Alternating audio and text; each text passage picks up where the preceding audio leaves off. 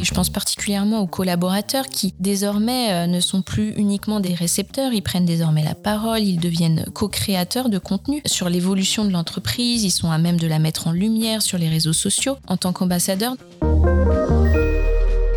Bonjour à tous et bienvenue dans Masters of Comms, le podcast de la communication d'entreprise par ceux qui la transforment. Je suis Barbara Marzari, directrice chez Sociable en charge des stratégies d'engagement et de communication et je reçois aujourd'hui Audrey Brahim, directrice de la communication digitale chez AXA. Avec Audrey, nous allons parler de transformation digitale et tout particulièrement des impacts que cela engendre dans la communication son organisation, sa façon de travailler et d'interagir avec les autres départements, surtout dans une entreprise aussi grande qu'AXA.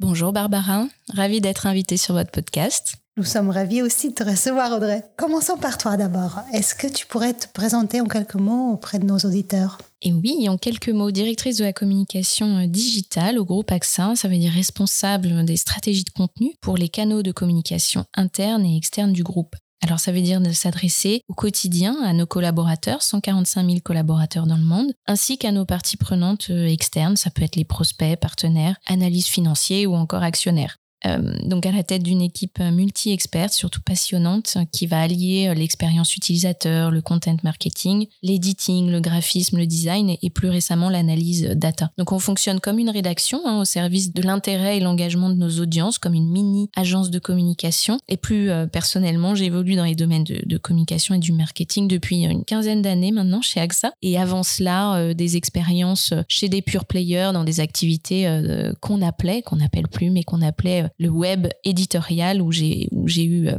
la chance d'être responsable du site marieclaire.fr, un, domaine totalement différent de, l'assurance comme tu peux imaginer.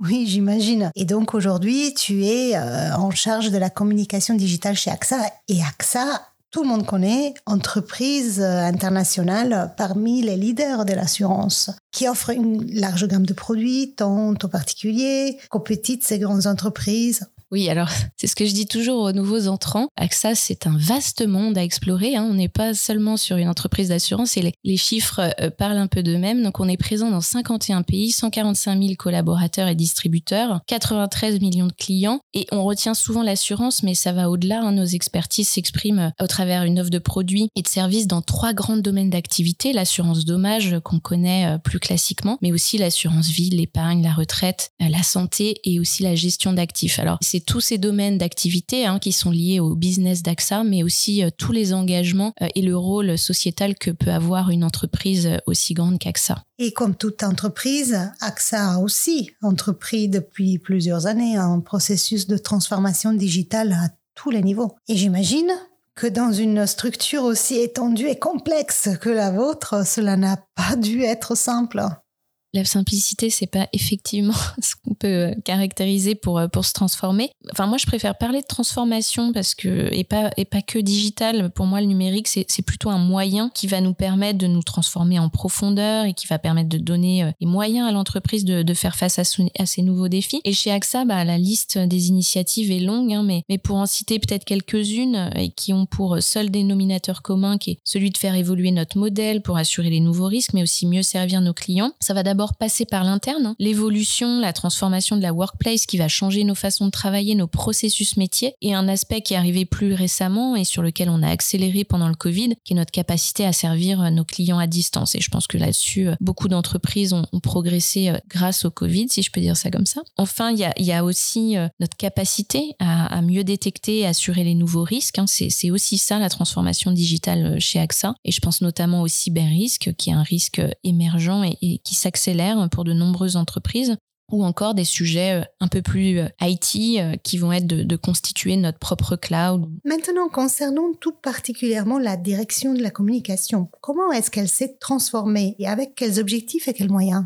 Je pense que c'est un métier qui s'est profondément transformé et depuis une dizaine d'années, je dirais, euh, et pas uniquement chez AXA, avec euh, l'arrivée des réseaux sociaux, euh, la multiplication des canaux, mais aussi l'évolution de nos publics. Et je pense particulièrement aux collaborateurs qui désormais ne sont plus uniquement des récepteurs, ils prennent désormais la parole, ils deviennent co-créateurs de contenu. Sur l'évolution de l'entreprise, ils sont à même de la mettre en lumière sur les réseaux sociaux en tant qu'ambassadeurs. Donc c'est tous ces changements qu'on fait évoluer aussi la communication vers ce que j'appellerais l'instantanéité. Et c'est ça qui a été un vrai bouleversement pour moi sur l'ensemble de la chaîne de production. Et chez AXA, ça s'est transformé, je dirais, progressivement, sereinement, je dirais, pour l'avoir vécu. D'abord en intégrant des, nouveaux métiers qui vont être essentiels à une meilleure gestion du risque aussi hein, et de la réputation. Ça fait partie de nos métiers, l'écoute des réseaux sociaux, l'analyse de signaux faibles qu'on a réussi à, intégrer dans la fonction de, community management. Et d'un autre, la montée en compétences. Euh, on est passé progressivement de, de rédacteurs d'articles, de longs articles d'ailleurs, je dirais, euh, de communication interne à des spécialistes de la production de, de contenu digital qui vont du coup euh, réadopter ces codes. Hein. On n'est plus sur des articles longs, on est sur des choses qui sont rapides à consommer, ludiques, je dirais parfois. Et tout ça nous a amené à, repenser,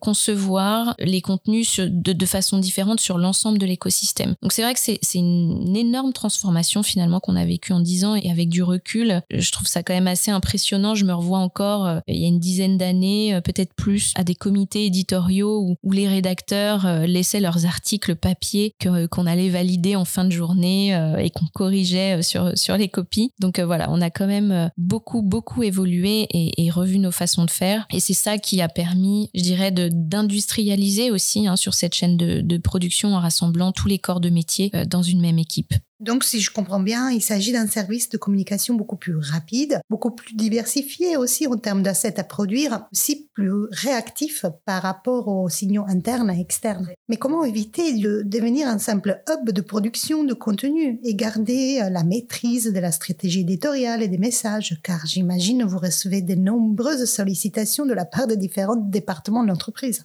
Tu as tout à fait identifié le challenge, hein, c'est vraiment un challenge pour nous de ne pas être uniquement des distributeurs ou des publishers, comme je les appellerais, de, contenu. Et en même temps, c'est ce qui en fait aussi un métier euh, passionnant, je dirais, parce qu'on est vraiment au cœur de réacteurs. Comme tu dis, on est très sollicité. Chaque message passe à un moment donné par mon équipe. Donc ça en fait quand même euh, une équipe très riche, très attractive. Ou le challenge, comme tu le dis, ça va être une question de curseur après avec chacune de nos parties prenantes. La priorité étant de rester au service de la vision et des objectifs de l'entreprise. Et ça, c'est ce qu'on va, euh, c'est une réflexion qu'on va mener euh, main dans la main avec nos parties prenantes internes. Et pour cela, bah, ça va varier en fonction des, parties prenantes sur la relation et les échanges euh, ce qui est sûr, c'est que ça doit pas se résumer à faire plaisir. On doit se concentrer sur la bonne compréhension de leurs enjeux, mener la réflexion ensemble pour atterrir euh, finalement sur le bon message, les bonnes cibles et évidemment le bon timing qui va être assez clé dans notre activité. Alors, Audrey, traditionnellement, les entreprises organisent la direction de la communication en deux départements, la communication interne d'un côté et la communication externe de l'autre, surtout dans les grandes entreprises. Comment as-tu convaincu le top management à fusionner les deux et sur la base de quels arguments? Alors, je sais pas si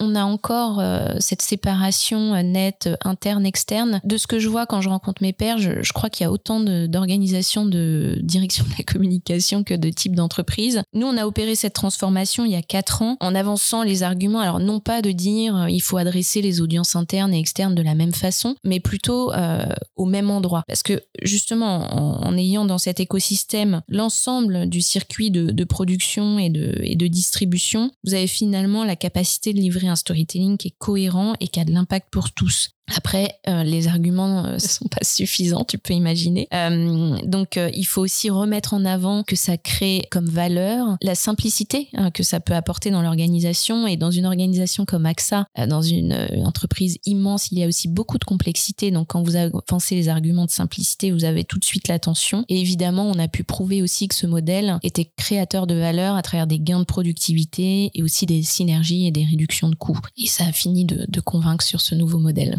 Est-ce que cette réorganisation a entraîné aussi une nouvelle définition des compétences au sein de la direction de la communication? Oui, tout à fait. Et d'ailleurs, ça, a été là le, principal impact, hein, c'est d'avoir pu intégrer des nouvelles compétences comme la production graphique, la production vidéo, ou en somme toute la chaîne de, production, mais aussi l'analyse de la data. Donc c'est, ça s'est pas fait en un jour. Hein. on est encore euh, sur ce long chemin. Euh, c'est encore un processus euh, en cours, mais ça a aussi eu l'impact parce que ce sont des prestations qu'on avait l'habitude de sous-traiter avec tout un écosystème d'agences. Et maintenant, notre collaboration avec les agences a, plutôt évolué. Elle se fait plus ponctuellement et surtout sur des aspects plus stratégiques. Donc la collaboration en est beaucoup plus vertueuse ainsi et je dirais vertueuse aussi pour mon équipe qui du coup s'est multispécialisée et je peux dire qu'aujourd'hui on met euh, au service de l'entreprise de nombreuses expertises euh, qui peuvent être celles d'une agence de communication et, pas uniquement de la gestion de projet et ça c'est quand même assez euh, valorisant pour l'équipe et, et pour les collaborateurs qui la composent. Oui, je vois de quoi tu parles Audrey. Et d'ailleurs, est-ce que tu aurais des résultats à nous partager? Des résultats qui démontrent que ta stratégie était la bonne?